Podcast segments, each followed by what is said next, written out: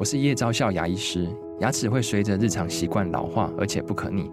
当珐琅质受损，牙齿结构会出现破裂，还有细微的小孔，导致我们牙齿变得又脆弱又敏感。这边我真心推荐贝欧尼修复牙膏，内含 BioHAP 成分，搭配正确的刷牙习惯，经科学实证，可在两周有效让牙齿再矿化，修复受损珐琅质的细微小孔。相关资讯及购买通路，请参考资讯栏连结。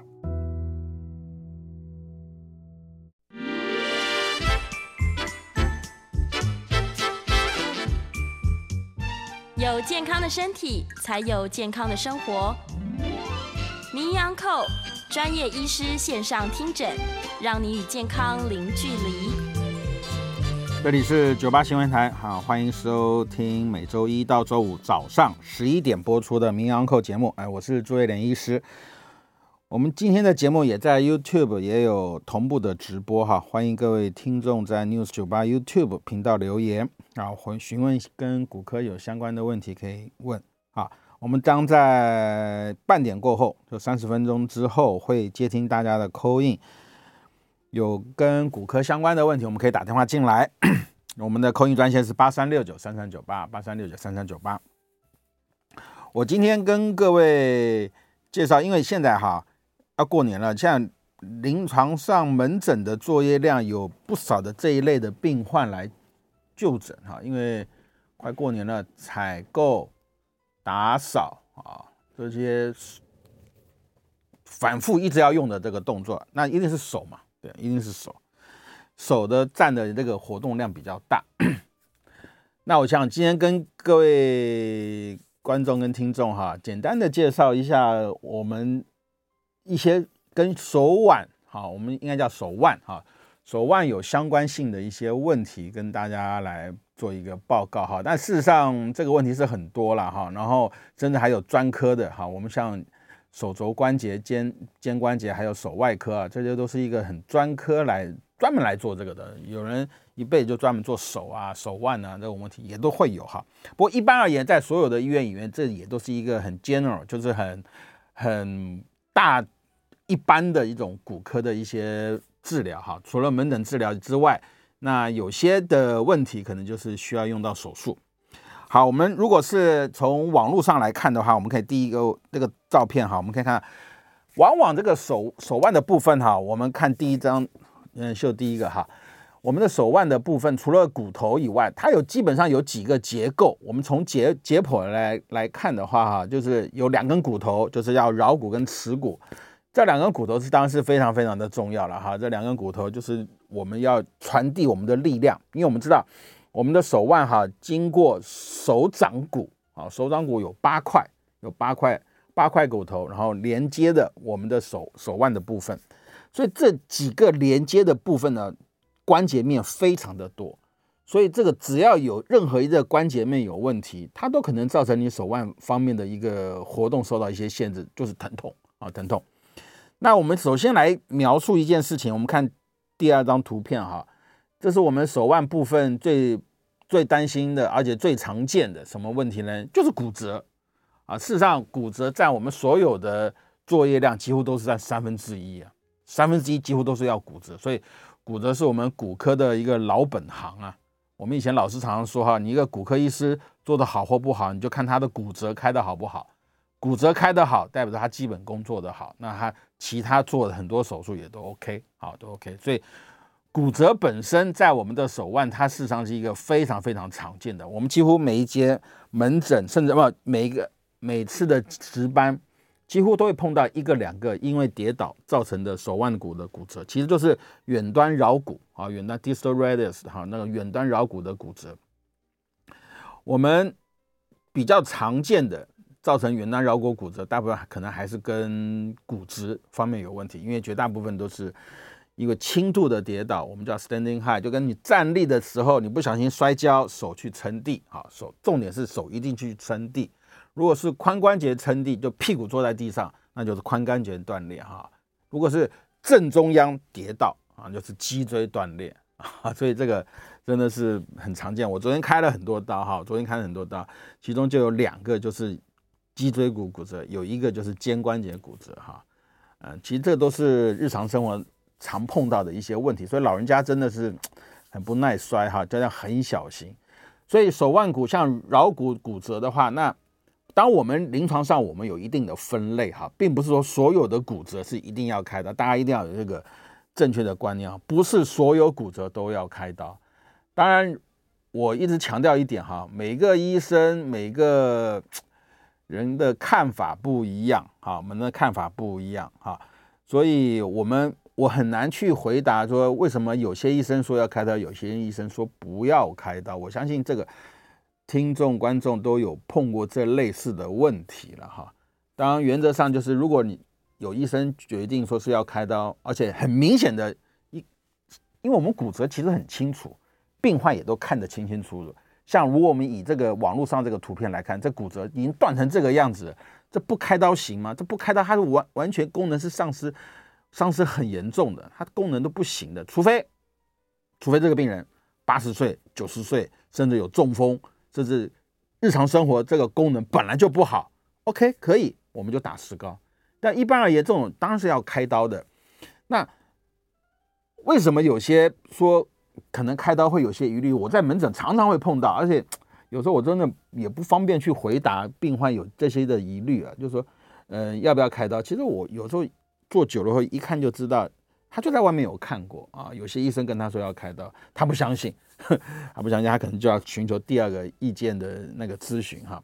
但我也赞成哈，我也赞成哈。不过有时候我们叫 medical shopping 哈，hospital shopping 哈，都逛街逛哦，逛医院逛太多，可能有时候怕那个影响你的本身的一个开刀的一个情况也不太好。所以如果决定的话，有相信信任的医生说要开刀，那大部分都是没有错的了哈。像以这个手腕的这种骨折的话，那我们现在很严重的骨折，那当然是打个钢板。我们在早期的时候，其实真的就是一个因为没有很好的一些治疗的方式哈，我们都都是打石膏啊，打石膏。那我我说实话，那时候我们当住院医师的时候打石膏的时候都不知道病人的效果如何，因为我们我们所谓住院医师就是。take care 我们的急诊跟住院的病患，所以我们 lose 掉一块很大的一个部门哈，就是门诊的部门。所以我们往往在在帮忙手术啊，或者在急诊的处置打了石膏哈，我们其实都不知道病患的门诊的状况，追踪的效果如何啊，都不晓得。那当主治医师以后，才会慢慢会发觉，有些的治疗并不是像我以前想象的那个样子。例如说，我们以前石膏打很多。石膏门诊、急诊啊，就打石膏。有时候打石膏打太多，主治医师都跑过来跟我们说：“哎，小朱，小朱，那个石膏有时候严重，说不要打石膏，就要住院开刀了啊，就住院开刀。因为有时候石膏，我觉得打得不错啊，就是比啊，你就回家了，就不用来开刀了哈。但是有时候可能就回到门诊，回到门诊，即使像这么严重，碎得很严重，你打了石膏一段时间嘛，它就会松掉嘛，它会松掉以后，这个骨头位置就跑掉了哈，就跑掉，所以。所以就是这样，经过慢慢的一个训练以后，发觉说，哦，某些情况下真的不适合打石膏。但以现在的而言，以这种骨折的方面，那几乎都是开刀了。为什么都是开刀？因为现在的很多的东西就越来越进步。我们不光手术的本身应该是没什么太大改变，重点就是骨材的进步啊，骨材的进步，骨材的进步会导致我们这个手术时间大为缩短，复原时间大为加速啊，所以就会有这些问题啊。所以，我们手腕的最常见啊，我认为最常见，而且是一定需要用到，几乎都要用到手术的话，就是以我们的桡骨远端骨折来看啊。那另外一个就是我们在门诊，因为我刚刚讲说说，我们今天可以考虑专门介绍所谓的手腕的方面的问题啊。我们看第一章的 slide 哈，我们现在了解哈，我们这个手腕的这个功能哈，它有几个哈，还有几个，如果一。那个网络上我们当然可以看到的哈，一个是叫 pronation，叫旋前，旋前就是把手掌压下来，这叫旋前的动作，pronation，手掌旋到前面，旋到前面，OK 好，这叫旋前。另外一个当然相反就叫旋后，叫 supination 啊，supination 叫旋后，旋后，旋后的动作就是给我钱啊，给我钱，这个动作叫旋后。所以基本上它两个。这两个功能是对我们手腕哈是一个非常非常重要的一个功能，因为假设你这个手腕你是无法做旋前跟旋后，无法做这种旋转这个动作，你的手腕的功能几乎受到很大的影响。另外一个就是做我们叫 deviation，就叫改变方向的哈，deviation 就做倾向往右边叫 ana deviation，此侧倾；另外一个叫倾叫什么桡侧，做这样子的动作啊，这个动作，这个动作是要干什么呢？提东西，拿东西去敲东西，哎，对，敲东西，提东西，就会手腕就会做这样子的一个活动啊，这样子活动。OK，好，所以第三个比较重要的运动，那手腕有关系的活动就是往前、往后、往前、往后。那往前叫什么？叫做 flexion，就叫屈嘛，弯曲的屈。那往后呢，叫做伸展的 extension，叫伸展的伸，叫屈伸这个动作。好，所以其实就是 sixty degree，哈，就是每一个方向都要做得到。旋前旋后，然后往此侧往后，然后往往后往前，哎，对，所以这六个方向就是你手腕关节如果是好的，这个活动就是 OK 的。那事实上，我们有时候常在写一些一些诊断证明的时候，常常需要一些我们叫做一些那个诊断的一个表格哈，例如像那残障手册啊，或者是巴氏量表诸如此类的哈，它都是有个标准的一个分数啊，例如说这些分数。对手腕而言，就是什么？就是你活动的角度啊，活动的角度。所以你没有达到这样的角度百分之五十哦，你可能就是有这很严重的残障，明显影响到你的生活功能。那如果是是不到你的三分之一，你活动不到三分之一，哎，可能就是对你的生活造成影响啊。这都是有一定的规定，这是有一定的规定。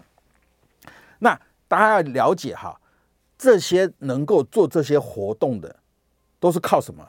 都是靠我们的手臂、上臂跟前臂的什么肌肉的连接，连接到我们的手腕啊。所以你看这么长的一个距离，像以我们以前臂而言啊，起码有一个三四十公分这么长。所以这个肌肉啊，要走好远，走好远，走好远，跑到你的手腕了以后，它要开始做很灵巧的一个活动。我们不常讲嘛？以前呢，人类之所以领先其他的灵长类就是什么？就有万能的双手啊！其实我认为是有脑袋瓜了哈，脑袋瓜。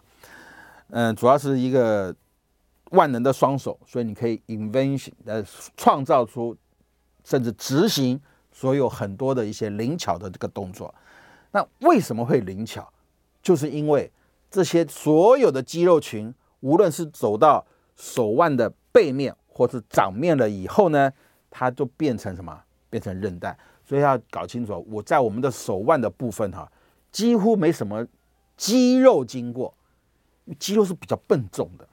在手腕的部分呢，几乎什么都是韧带，一堆韧带，一堆韧带经过，它是它是高度进化的，所以手腕才可以做很多各式各样的运动。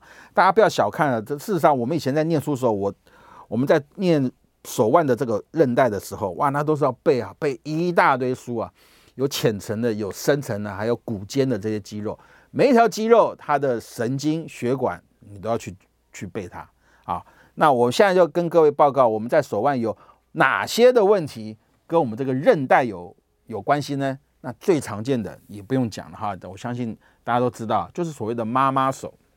妈妈手以前我们考试也很爱考，那时候考说，请问妈妈手是哪些肌肉受到影响啊？就 A P L、E P V 啊，就要这样背。就要背，那为什么会有妈妈手？妈妈手是什么？当然可能听众看不见哈，网络上可以看到妈妈手嘛，就是拿东西举啊，手上吊一个啊，一个是一个指头吊买买菜的，吊水果的，吊肉的啊，吊吊饭便当的啊，每一个手指头都有功能，吊了一大堆重量的东西，你手怎么样？你都要拎起来嘛，你要拎起来了以后，就有手腕的在。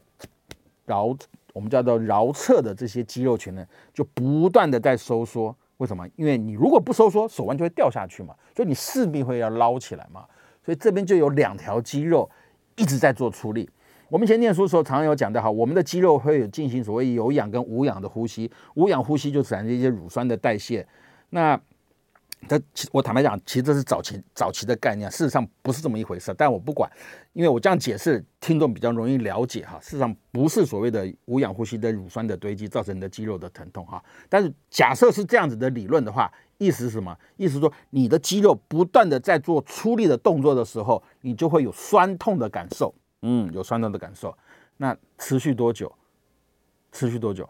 八秒，好，八秒，这么短的时间，大家有，所以我们临床上有很多的问题，都说大家没想啊，我这个做深蹲哈，深蹲哈，你要深蹲，肌肉收缩，你不要超过十秒，你超过十秒，你的肌肉就开始进行无氧呼吸哦，真的，真的就进行无氧呼吸，那无氧呼吸久了后，肌肉就容易酸痛嘛，啊，当如果有些有学过功夫的，我蹲个马步，蹲个三十分钟哈，那其实。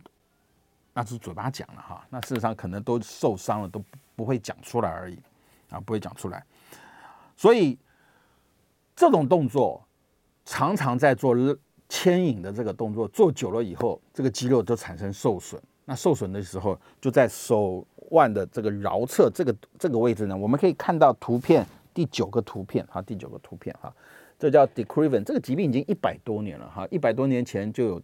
一个法国的医生，他就发现有这样子的问题，在在他的那个就是在有提出这样子的一个报告，叫 de Quervain。那我们中文翻译叫做妈妈手。那有人妈妈手也不见得一定是妈妈才会造成的嘛。你一个工匠拿个锤子去敲敲敲敲久了以后，这边也会造成他的疼痛啊，也会造成。第九张的照片，哎，对，就这一张哈，我们可以看得到他那个，哎，这可能哎对，就这个位置啊，这个位置这边会痛，所以想想看哈。这两个韧带，它在一个 tunnel 下面做滑行，做滑行，所以如果使用过久的话，这个韧带会为什么会疼痛？就会发发炎嘛，发炎就会肿胀。所以当我们这个韧带在韧带在肿胀了以后，它经过上面这一条叫 retinaculum，就叫我们中文翻译就叫一个带子，好了，就带子。你想想看啊，如果没有这个系带的话，这个韧带这样一放，不就掉下来了吗？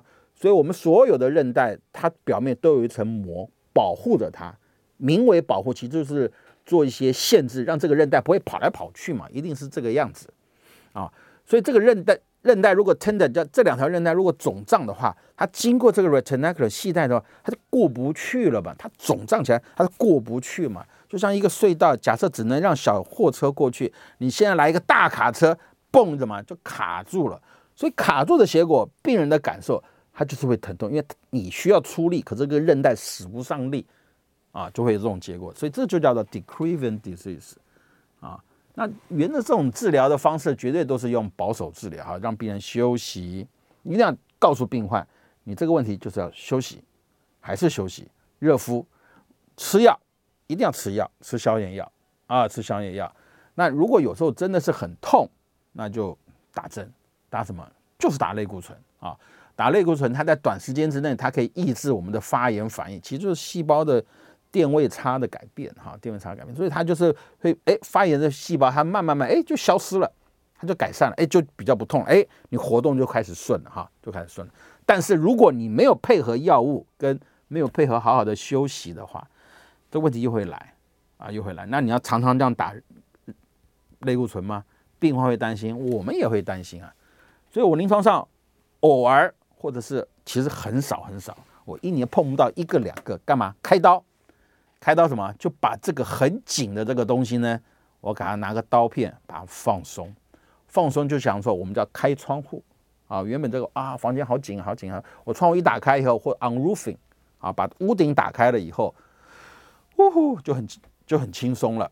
哎，对，就是这样子的手术哈，但是它也有一些缺点哈。如果说你治疗的不好，这旁边有些神经啊，怎么可能也多多少少会受到一些伤害。不过，如果考虑到要到手术的话，那个病人其实都是对他生活造成非常严重的困扰啊，非常严重的困扰。这就叫做妈妈手啊，妈妈手 de Quervain。第二个，我们在手腕常常见到的一个问题，就是我们看到第三张的图片哈，这手腕的，我们刚刚是这边。现在换到这边啊，这个这个有这个疾病就非常非常的有名哈，叫做正中神经压迫症，哎，大家都听过啊，叫手腕隧道症候群，哎，都听过哈，所以就是这个方面的问题哈，这就是我们手腕哈，我刚刚也有讲，我们一个是叫屈，一个叫伸，伸的这些肌肉群哈，百分之九十九都是由单一神经所支配的，叫做桡神经哈，叫 radial nerve，叫桡神经。所以桡神经的功用主要就是让我们的手腕哈能够做 extension，做这样子的一个动作啊。那有一条是前面的肌肉哈。这个考试就爱考这个。好，我们不管。那做弯曲的呢？弯曲的呢，就是有两条神经，主要是两条神经。那主要是一条神经，那另外一条是辅助的啊。主要就叫正中神经。所以这个正中神经，就因为它就整在正中央，整在正中央，然后走到我们的手腕的前面去支配我们手掌的一些肌肉，跟我们手指的一些肌肉的部分啊。当然，神经也走在这里面。其实最有名的就是我们的大拇指啊，这边有一个 pump，就叫鱼际肌 （senior muscle） 哈。鱼际肌这条肌肉主要的神经支配就是什么东西？就是叫正中神经。哈，所以正中神经是带我们做抓取，抓取是一个非常非常重要的一条神经。如果这条神经受伤的话，你这个手的功能几乎消消失到一半，真的几乎消失到一半。哈，所以我们要知道，我们手手腕哈手掌百分之九十九都是做抓的这个动作。可能只有百分之一做伸直的这个动作，但是伸直的动作还是很重要啊。因为如果这条神经你伸直没有它，你的手嘛就打不开了，那就变这样子，当然也是不对的，对。所以这都很重要。那正中神经的意思就是说，它有被东西压迫。诶，我刚刚不是讲了吗？这个妈妈手上面是有一个韧带叫 retinaculum，对不对？啊，这个东西顶住它了，让这个韧带滑行受到限制。同样的道理。正中神经也是一样，它在手掌跟我们叫大鱼际肌跟小鱼际肌，哈，senior muscle 还不 senior muscle，这两个 muscle 中间呢有一条韧带，干嘛？就是把你这个关节哈要拉紧嘛，你的力量才会强，你要有东西支撑住，力量才会强。但是这个有一个麻烦，就是这一条叫 transverse metacarpal 的一个 ligament 哈，就叫这一条的韧带。Transverse carpal ligament 叫叫手腕手腕的横向韧带，它分浅层跟深层，那我们不要管了哈。反正就这条韧带呢，它下面有很重要的一条神经经过，哎，就是叫这一条神经，叫大家如果看网络上的话，可以看得到一条黄色的神经。这条神经如果受伤的话，那就是非常非常的麻烦。时间在过后，如果没有扣印的话，我在下一个阶段再跟大家好好介绍。这条神经为什么容易受到伤害？好，我们休息一下，广告过后接听大家的 call in。我们扣印专线是八三六九三三九八。欢迎回到九八新闻台民安扣节目，哇，我是朱一莲医师哈。接下来我们的开始我们的听众的扣印电话，我们扣印电话是八三六九三三九八。线上有一位黄先生，黄先生您好。呃呃，医生你好，请说。因为我的女儿是长期在打字嘛，啊，嗯，打字。就是韧带会受伤嘛，哈、oh, yeah.，那受伤受伤以后，他就去复健，嗯，那复健回来还是要这个工作嘛，对不对？那长期下来，那这个复健也没什么用，嗯，那唯一的可能就是只有换工作。那如果说不换工作，继续做这件事情，那要怎么让他比较好？可以，嗯。可以可以改善这样子，对，谢谢，对，对，没有错，好，其实我们做所有的医疗行为哈，我们真的，我们真的要站在病人的立场。我们有时候讲很很简单，有时候腰酸背痛，对不对？一个男那个年轻男生三四十岁，他干嘛？他是家里面的主干呢，他不工作，他谁去养家？谁去赚钱养家？对不对？所以有些人讲很轻松啊，说啊你就休息，你就退，你就不要做这个工作。这样这样讲真不好。我们如果要站在病人的立场，我们就要去替他想办法去解决他的这个问题。但是一个很重要的前提就是，我们不要影响到他现有的生活的状态。有时候，其实事实上，我们所有的治疗，我们为什么现在有些病患，我们真的希望说赶快要用手术的方式？大腿骨骨折，我当住院医师的时候，我们以前在 run 病房，general run 在 run 病房看那个，因为我们每个礼拜有大查房，你知道。一个大老板带所有的主治医师，然后下面又徒子徒孙，全部去看病人。那以前都是那种规模阵仗，我们在教学医院的时候都是这样子。那怎么我都还看到好多大腿骨骨折都打石膏的，都打石膏的。那石膏打多久？打两个月，躺在床上躺两个月。现在这种生活，现在这种行为还适合现在的生活吗？两个月不工作，你真的都没工作了？不可能嘛。所以为什么现在我们很多的反而就鼓励说，你就是要开刀？为什么？就希望病人尽早恢复到他原本受伤的状态。他该上班就去上班，除非你不想上班，对不对？那该上班你就去上班，你该活动你就要去活动。好，所以以黄先生他提到他的女儿的问题很有道理。好，我们等会儿第二位林林那个，哎呦，还有我等你说，我先等一下，我等我就先回复，就是说没有错，我们的确他还是需要这份工作，那怎么办？那就是让你平常就是要去做保养，就是说你上班回来，你总是会有时间回到住处嘛，对不对？你总是要有时间休息。劳基法不是规定是八小时吗？对不对？一周的时工时多少都有规定嘛。那你有休息的时间，你就要得到充分的休息跟治疗。例如什么东西，你过度的使用，你就回去不要再每次的包水饺了，你没事不要再拖地了，你就好好的休息。我还有病人回家干嘛？还去务农，他去割割草。那就是给自己找麻烦嘛！你就是除了工作以外，你就是应该要得到充分的休息，要用适当的药物，得到适当的物理治疗，包含热敷，还是会有帮助。还有一些辅具，你在打字的时候，一些辅具，我相信这个物理治疗、物理治疗师他他根本就是专家，你们这些问题都可以去请教他们，他们比我们还厉害，真的。那你就请教他，怎么样去让你这个力量不要。不要什么过度的使用，不过度使用。我一直强调一点，包含我们的坐姿叫 dependent，dependent，dependent 什么？就要依靠。所以你所有的东西都一定要依靠。你打字不能这样打嘛，手肘不能悬空嘛，你手肘就一定要放在桌上嘛。你的 keyboard 你就一定要放在桌面上，keyboard 不能是这样子用拉的嘛，你这样拉的手一定悬空嘛。你手一悬空，肩膀是不是要出力？整个都要提起来。你提八个小时试试看，然后你提一年试试看。你自然就会造成一些发炎的疼痛嘛，所以所有的东西都要 dependent，都要依靠依靠依靠，就是这样子哈。所以我会建议说，你应该去做复健，要去做治疗啊，做一些保护你自己的一些动作，这一定都可以做得到。好，线上有位林先生，林先生您好，哎，朱医师你好，请说，跟您请教一下，您刚刚说这个我们做什么事情最好都有一个 dependent dependent，对。那你如果一直 dependent，比如说我们一些腰痛的人，他穿背架，嗯，他就是有一个很好的 dependent。对对对对对对。dependent 到最后会不会让你的那个需要用力的肌肉呢？对。就是觉得说，哎啊，我有 dependent 啊，那好，那我就耍废不出力了。这第一个问题啊。第二个问题。第二个问题是说，这个我们都知道，我们这个骨科啊，常常会处理一些什么神经压迫到的问题。对。那他可能。脚抬不起来，手举不起来，那我们这个中风也有可能也会造成这样的状况哦。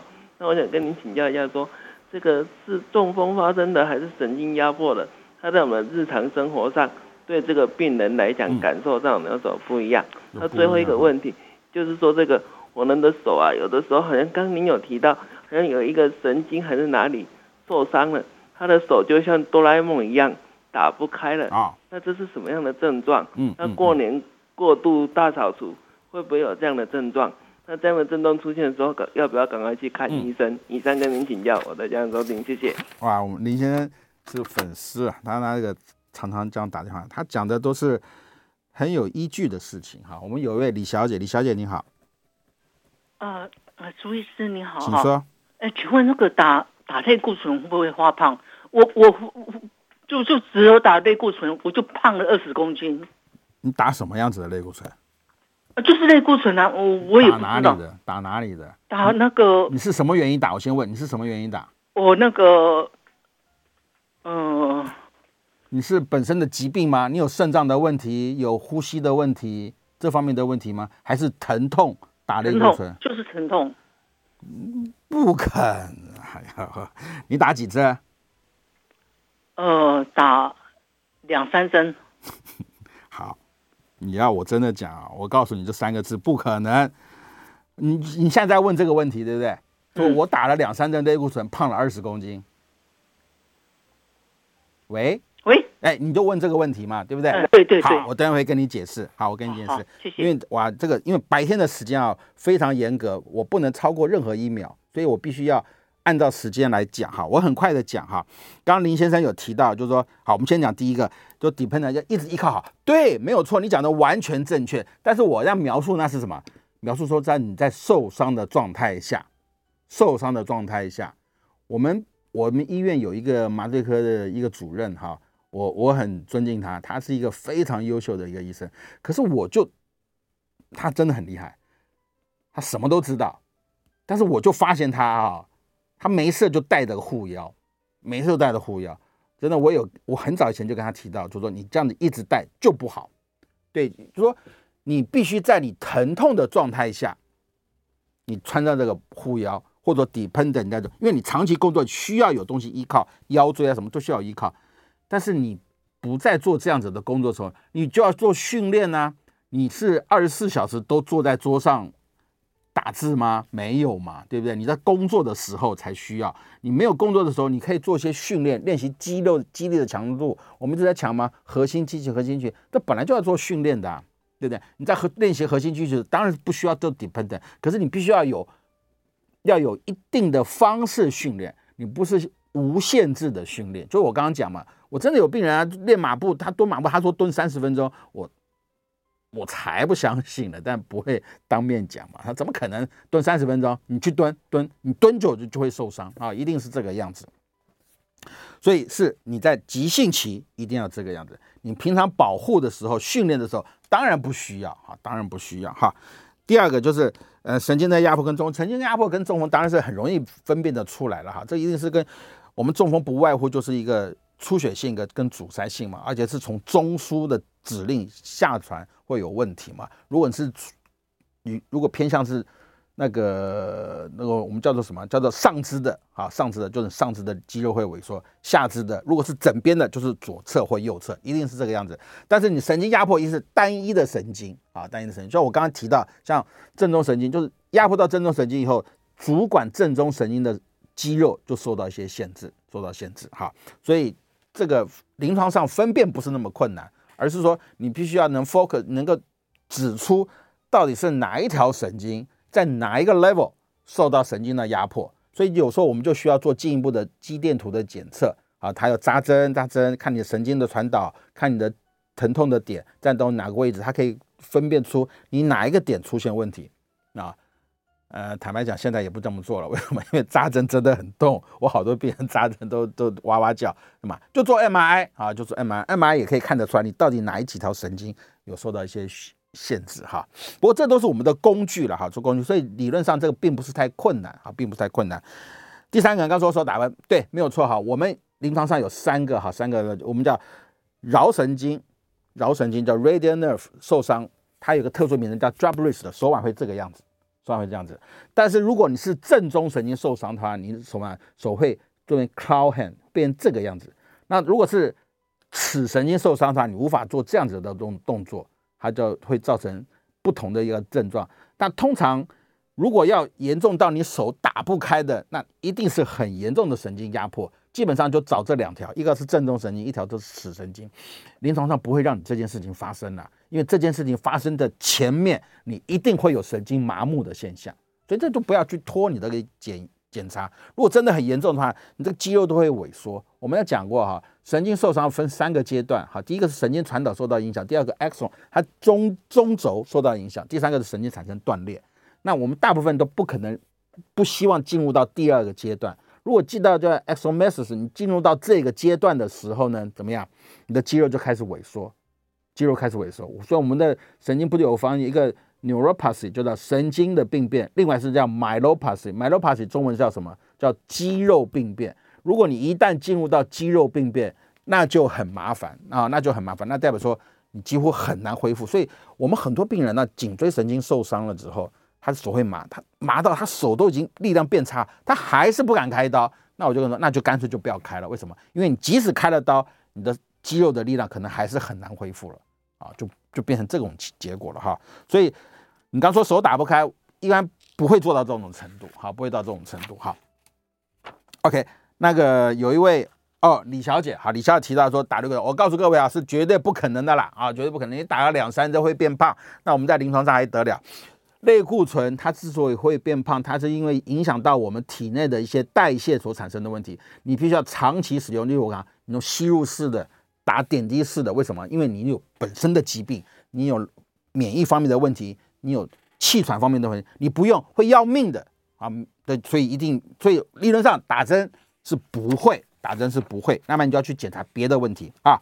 我们休息啊，欢迎回到名医堂节目，我是朱威廉医师哈。我们的空运专线是八三六九三三九八哈。我回应一下刚才李小姐提到的哈，其实真的不会了哈，我绝对不可能是因为打两三针，我们临床上病人打的可多了，每个都变胖，那我们被骂死啊，不可能的哈。那我要讲的事情是，因为类固醇这个药物，大家千万不要。把它妖魔化哈，大家真的不知道这个类固醇这个发明以后，拯救了亿万人呢哈，拯救亿万，尤其很多特殊的一些疾病，你没有这样子的药物，你就生命会受到很严重的一些伤害嘛。最简单嘛，你本身有些免疫方面的一些问题嘛，你有类风湿性关节炎、僵直性脊椎炎啊，甚至一些其他我们叫莱莱特氏症候群啊这种这种疾病，因为它本身的身体会产生的免疫力啊，会去抵抗，会破坏你的。组织，所以我们你一定要用一些药物去抑制你的这个免疫力。那什么药？哎，就是类固醇。当类固醇有很多很多种，短效、中效、长效，吃药的、吸入的、打针的都有。但基本上要用到打针，一定是在短时间要强效的啊，强效。我刚才提到神经，神经受伤也是需要用类固醇的。当然，这个我们叫做 equivocal，就是说不见得每一个人都同意，不见得每一个。每一个 center 都同意这样的治疗，但是基本上这是一个标准的。你神经受伤，它就要打，而且是超高剂量的类固醇。有时候一打骨头就坏掉，也有啊。可是不会因此我们阻止这样子的行为，医疗行为，因为你不做更糟，那你做了可能会有一些后遗症。那是无法改变的，那真的是没办法哈。我相信病患也能够了解，也一定是了解这样的事情哈。所以我认为你打两三针造成你肥胖二十公斤，我认为是不会，不会。但是肥胖二十几公斤，那是不是你的生活的习惯、你的饮食的状态，甚至你是不是有其他的问题，所以导致的哈？所以我建议应该是这个样子哈。线上有位王小姐，王小姐您好，哎，您好，请说。请问医生，那有种那个呃 EECP 那个体外反波那个疗法啊？如果用体外震波嘛？呃，如果用在我们那个手脚或脊椎这个筋骨这方面的伤害，那、嗯嗯、请问，嗯，这种疗法是有效的吗？谢谢。好，我们的我先讲哈，我们的一般所谓的这种疼痛，疼痛大家应该都了解嘛哈，就是发炎 （inflammation） 哈，叫发炎。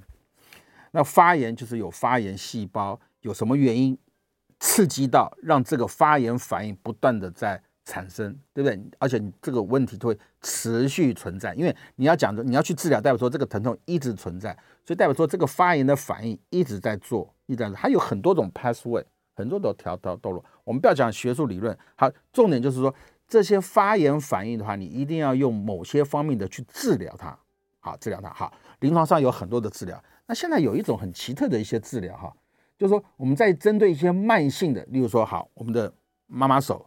五十肩产生一些钙化，我们知道它是一个以前产生一些病变了以后，造成你的肌肉的疼痛啊，力量不好。但它是属于这种慢性的发炎反应，慢性的反慢性发炎反应是什么？就是它也许它会有一些症状会造成，但是它又不是急性发作，不急性发作。好，所以现在有一种治疗，不是也不是现在，其实很早就有了哈。我当学生的时候就有，我当学生我就我就看到我们以前老老板哈，就是。他给病人啊打一些针，哎，打什么针哈？啊，一开始 我就看他神神秘秘的，还，不怎么讲。还有就是抽血，因为那个老板很喜欢我，我就看啊，他打葡萄糖，我就我当时在想，打葡萄糖是什么东西啊？我就看他打高剂量的葡萄，就高浓度的葡萄糖，高浓度葡萄糖。然后我说，我说，哎，我说啊，老师，这个打这个是要干什么用的？他说，啊，以后你就知道了。我说，以后你就知道了哈。我到临床上以后，我去 review 这些方面的文章哈，它就是这个样子哈。我们在某些一些慢性发炎的状态下呢，反而要给他一个刺激，stimulate，给他一个刺激什么东西，让他重新发炎一次。因为大家要了解哈，事实上发炎反应如果是一个健康的状态下，它事实上它是一种修补的过程，也就是说我们的骨头。要生长，讲骨质疏松，骨头要生长，它一定要怎么？一定要先把骨头破坏掉，对不对？你要盖一栋大楼，你要先 demolish，先给它破坏，把大楼拆掉，然后盖一栋新的楼房嘛。人体也是一样，所以一定先要进行一些破坏，然后再进行建设。所以我们的组织啊，都发觉到在一些慢性发炎的状态下呢，我们重新让它再来一次，而且这个重新再来一次呢，是一个健康的状态下，并不是它就你重新再来一次，那你就拼命去工作，你拼命去工作，这样子是对肌肉的组织会比较大的伤害。我们在一个局部 localize 局限于在某一些部位，在就是什么东西，它的最痛点，我们在它最痛点这个地方呢，再给它一些刺激，让它怎么样？让它在这个地方重新再来一次。那英文就叫 regenerate 嘛，就是重新再产生一次发炎反应，然后从发炎，然后休息，然后产生做 replacement 建设啊，骨头也是如此啊，骨头也是如此，所以就有很多的不同的治疗的方式就出现了。懂了吗？那我们通常在急性期，你看我讲急性期，急性期疼痛干嘛？啊，打类固醇，他马上就不痛，他把你当成神看，哇，你怎么那么厉害？什么？那其实我就刚，就打个类固醇就 OK 了，对不对？但是要解决病人立即的问题嘛。但是在慢性的时候，哎，我们有时候反而就打一些别的药物，例如什么，就打葡萄糖。那现在还有打什么？所谓的 PRP，还有什么干细胞？但那实在是好贵哈。真的真的很贵哈！你要简单一点，就打葡萄糖，也有部分达到一定的效果，并不是每一个。但即使你说，嗯，他说，哎，朱医师，你说打葡萄糖会有效，那我打了会有效吗？那我当然说我不一定啊，可以 try 看看嘛。那你打那么高级的打干细胞一定会有效，也不一定啊。那花了四五十万，如果没效怎么办？那有时候很难去讲嘛。所以。刚我们这位王小姐提到 ESW，就是 external shock wave，然后就是那种震波，哎，也是同样的道理嘛。它只是用，就像类似像打那个泌尿科的震碎波震波的碎石一样，但是我们的能量远远低于他们的那个碎波震波的碎石机的那个能量。它就是算好在某一个能量下刺激我们的软组织，让它怎么再再发炎一次。但是要清楚啊。在发炎的状态下，你就可能很多药物不能再使用。例如说，你在发炎的状态下，你不能再给他打类固醇了，因为就是相反嘛，一个是发炎，一个是抑制发炎，所以这两种药不能同时的使用嘛。对，了解吗？那甚至有时候你在做这样的治疗的时候，我们还刻意不给病人吃消炎药，因为你吃了消炎药，它又抑制它发炎，所以有时候就很困难。因为有时候病人打完以后或注射完以后，他会非常的不舒服。那有时候我们可能就用一些比较。低讲，所以这就是一些用药的技巧了哈，就是你要用低剂量或者是比较温柔一点、温和一点的消炎药，抑制它某些方面的一些疼痛的程度，就变成这种结果了啊，就变成这样子。所以你刚刚提到的一这种震波的治疗，其实很多，甚至还有有一些震波呢，它是一种高频的疗法呢，它把那个针呢、啊、直接扎到你的疼痛点，直接扎到呢，在接上机器以后，它就在局部的地方。产生一些震波的一些热源，其实基本上我们在治疗所有的这些疼痛，甚至我我是指一些发炎的这些过程哈，就是造成你的哈妈妈手啊那种，无论是附件，给你做一些震波的治疗，超音波啊，不要讲震波，就超音波啊，或者是一些 TENS、TNS，或者是一些其他的表面的治疗，甚至你的按摩，深层的按摩啊，这些东西都是干什么的？这些东西都是借由物理的。方式来造成局部的组织什么肌肉的收缩，那肌肉收缩像你用超音波震波久了以后，怎么肌肉里面产生震动了以后，震动就会产生热源，那热源产生久了以后怎么样？你的局部哎就达到热敷的效应，就达到热敷的效应。那热敷的效应举基本上是针对于一些慢性疼痛治疗会有帮助，包含。按摩，所以我在临床上我不反对病人做任何的治疗，但是有些东西我会强烈的建议病患，你千万不要这么做。例如在急性期，你在急性期的时候，就是一句话，就得到充分的休息，什么活动运动全部要停止，就是这样子。但你在慢性期，你刚刚说打针、震波什么什么什么都可以，那都没有问题，甚至按摩都可以啊，就在。那些东西都是让你的肌肉重新再去适应一次啊，了解哈。所以，我们今天的节目就进行到这边哈。我是北投振兴附近骨科医师朱威廉哈，非常谢谢大家今天的收听，好，再见。